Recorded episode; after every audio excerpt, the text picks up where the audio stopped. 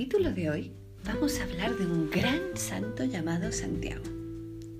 Jesús, Hijo de Dios, eligió 12 amigos para enseñarles lo que venía al mundo a compartir, enseñarles quién era Dios y qué quería Dios para nuestra vida. Estos 12 amigos se los conoce como los apóstoles. Santiago era uno de los apóstoles favoritos de Jesús. Tenía un hermano llamado Juan que también era apóstol, pero ya hablaremos de él en otro capítulo. Estos dos hermanos, hijos de Zebedeo y Salomé, nacieron en Galilea y trabajaban como pescadores. Jesús se les acercó mientras los dos volvían de pescar y, les pidió que le siguieran. Estos dos hermanos quedaron maravillados de lo que Jesús les contaba y no dudaron en seguirle. ¿Sabéis cómo llamaba Jesús a estos dos hermanos? Los hijos del trueno. Porque tenían mucho carácter. Se enfadaban mucho, se peleaban.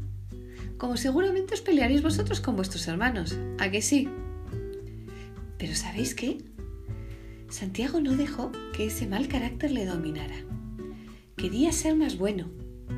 Quería querer a todas las personas como veía que los quería Jesús quería ser santo.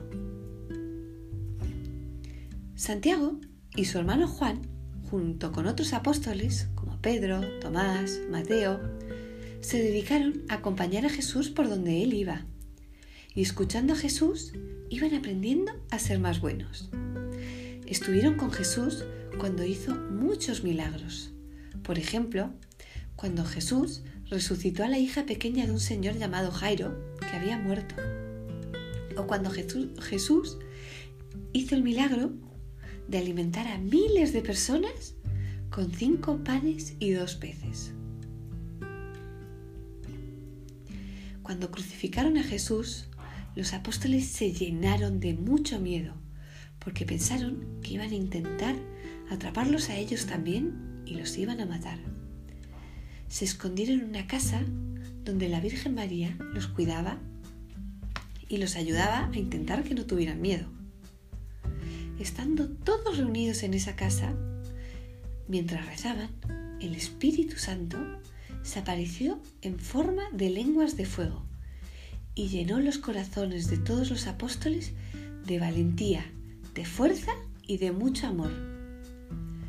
Todos sintieron que aunque Jesús se hubiera ido al cielo, tenían que ir por todo el mundo a contar lo que Jesús les había enseñado, para que todo el mundo pudiera conocer y querer a Dios.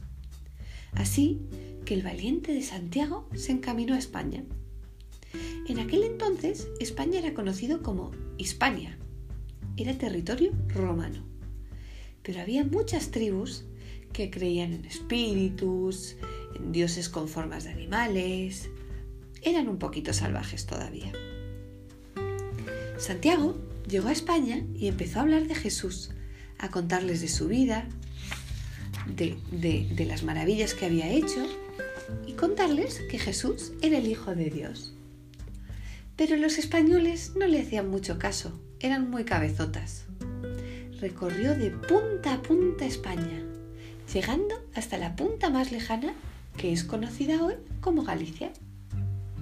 De toda la gente que conoció, solo consiguió que le siguieran siete personas. Así que se cansó y harto dio la vuelta y decidió irse. Pero ¿sabéis qué pasó? Un milagro. ¿Alguien sabe qué es un milagro? Yo os voy a contar. Un milagro es algo que ocurre tan increíble que solo se puede explicar si ha intervenido Dios, si es obra de Dios. El milagro que ocurrió es que en medio del camino, yéndose ya casi de España, a Santiago se le apareció la Virgen María. ¿Sabéis cómo se le apareció la Virgen? Arriba de una columna. No sé si alguien sabe, pero a las columnas también las llamamos pilares.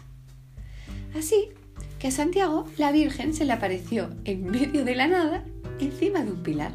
¿Y sabéis qué le dijo? Le dijo que no podía irse, que tenía que dar la vuelta y cambiar los corazones de los duros españoles, que tenían, tenía que lograr que conocieran el amor de Dios. ¿Y sabéis qué más le dijo? Le dijo que se había aparecido encima de un pilar porque no iba a pisar esa tierra, no iba a poner pie en ese país hasta que Santiago no lo hubiera ganado para Cristo Jesús. Hoy, en el lugar donde se apareció la Virgen, hay una iglesia muy muy grande que se llama la Basílica del Pilar, en la ciudad de Zaragoza.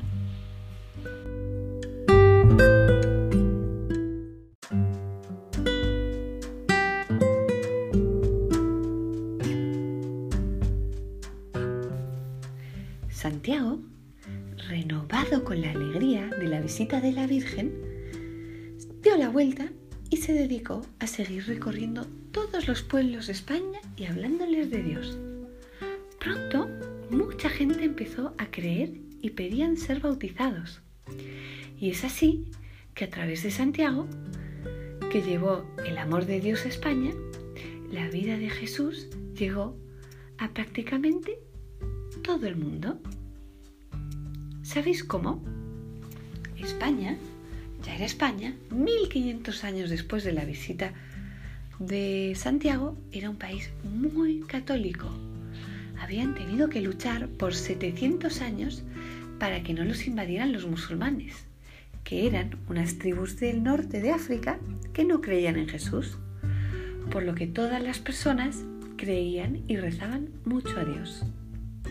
La reina de aquel entonces, que se llamaba Isabel la Católica, católica significa, como sabéis bien, los católicos somos todos los que creemos en Jesús, ¿verdad?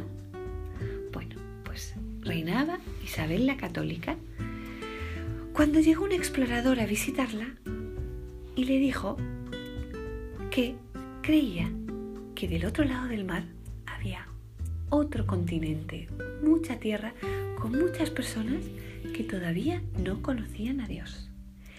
Este explorador se llamaba Cristóbal Colón. Quería ir a la aventura, pero necesitaba la ayuda de la reina para poder pagar el viaje. Así que la reina decidió ayudarle. ¿Y sabéis qué? Colón tenía razón había un continente entero de personas que no conocían a Jesús. Y la reina, cuando se enteró, le pidió a los sacerdotes y monjas que se fueran al nuevo continente, que habían llamado por aquel entonces ya América, y les pidió que fueran a hablar a toda esa gente de Jesús. Esta es otra historia que ya os contaré, porque todos estos sacerdotes y monjas son lo que llamamos misioneros entre todos misioneros hay muchos santos que ya yo os voy a contar. Pero gracias a, a la visita de Santiago a España, Dios no solo llegó a España, sino que llegó a toda América. Volviendo a la vida de Santiago, después de estar muchos años recorriendo España y hablando de Jesús, decidió volver a Israel, que era su país. En su país, los cristianos, que son las personas que siguen y creen en Jesús, estaban prohibidas. Así que cuando llegó a su país, lo apresaron unos guardias y se lo llevaron. Le dijeron que podía salvarse de morir si decía que ya no creía en Dios, que era todo mentira las maravillas que había hecho Jesús. El valiente de Santiago dijo que no, que prefería morir, que él quería a Dios con todo su corazón y que nunca lograrían que dejara de quererlo. Así que el valiente de Santiago, tristemente, lo mataron por creer en Jesús. Pero ¿sabéis qué? Dios, incluso de las cosas más tristes, saca cosas buenas. A Santiago, sus amigos se lo llevaron a enterrar a España porque sabían cuánto quería el país donde había pasado tantos años. Lo enterraron en Galicia, al norte de España. Cuando, años más tarde, los cristianos se enteraron que Santiago estaba enterrado en España, empezaron a caminar desde Francia hasta la tumba de Santiago para pedirle que los ayudara a ser mejores, a ser más buenos. Tanta gente empezó a caminar que se terminó armando un camino. Ese camino se llama el Camino de Santiago y es una peregrinación que se hace todavía. Miles y miles de personas de todas partes del mundo recorren el camino hasta la iglesia donde está enterrado Santiago. Espero os haya gustado mucho la increíble vida de Santiago, que os ayude a ser valientes y a decir cuánto queréis a Jesús, pero que también os ayude a, a intentar ser más buenos y querer más a las personas que tenéis cerquita.